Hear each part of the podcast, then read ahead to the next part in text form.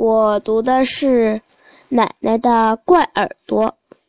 我的分享理由是，题目是奶奶的怪耳朵，但小作者翠翁之意不在酒，明写怪耳朵，实际却是要表现一位开朗、热情、关心下一代的快乐老人。你瞧。从关心我放学的时间，到帮张阿姨照看孩子，规劝李大哥，一件件平常不过的小事，通过挂耳朵变成了一幕幕生动有趣、让人忍忍俊不禁的活话剧，同时也淋漓。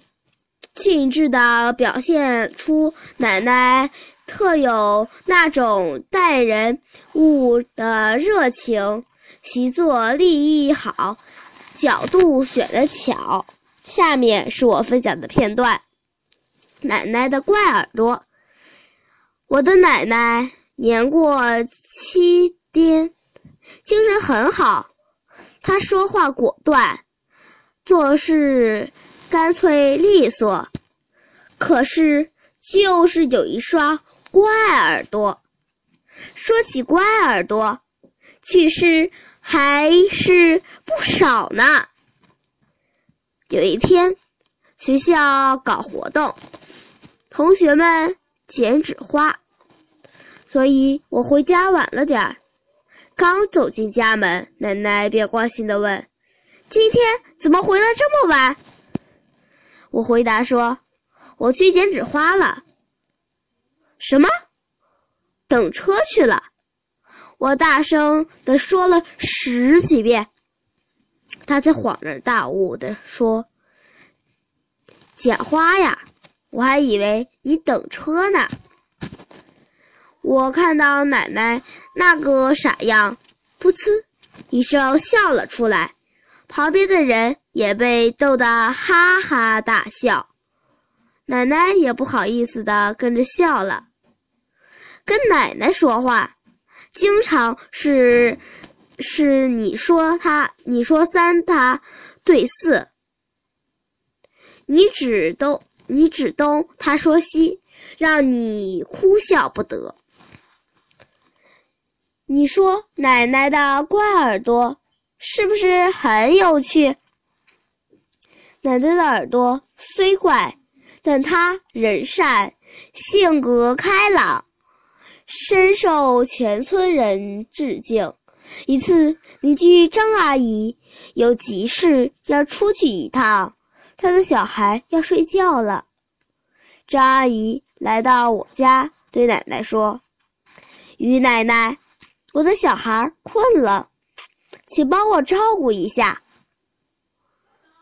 热心的奶奶说：“好，好，好，我就来。”他连忙从屋里拿出几个鸡蛋，自言自语地说：“小孩子生病了，我得赶紧去。”我连忙上前说：“奶奶，孩子不是病了，是困了。”奶奶低着头，眯着眼睛，说着。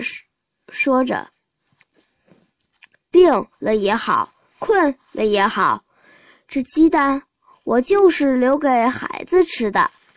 说着，三步并作两步的向张阿姨家走去。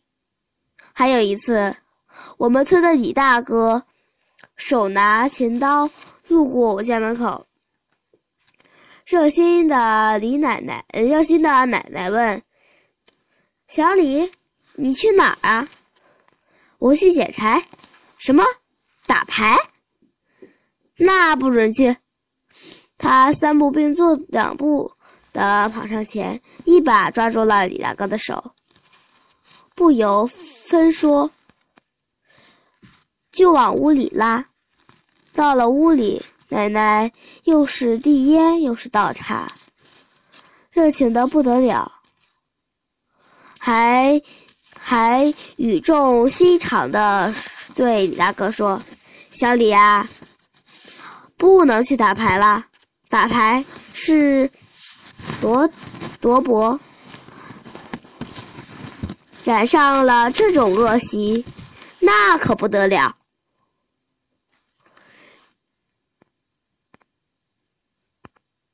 赌博既害自己，又害家庭，还是败坏社会风气的行为，千万不能做呀！李大哥笑呵呵地说：“于奶奶，您老人家听错了，我是去捡柴，不是打牌。但你老人家说的对，我们千万不能赌博呀。”奶奶知道自己又听懂了，哈哈大笑起来。你说我奶奶的怪耳朵怪不怪？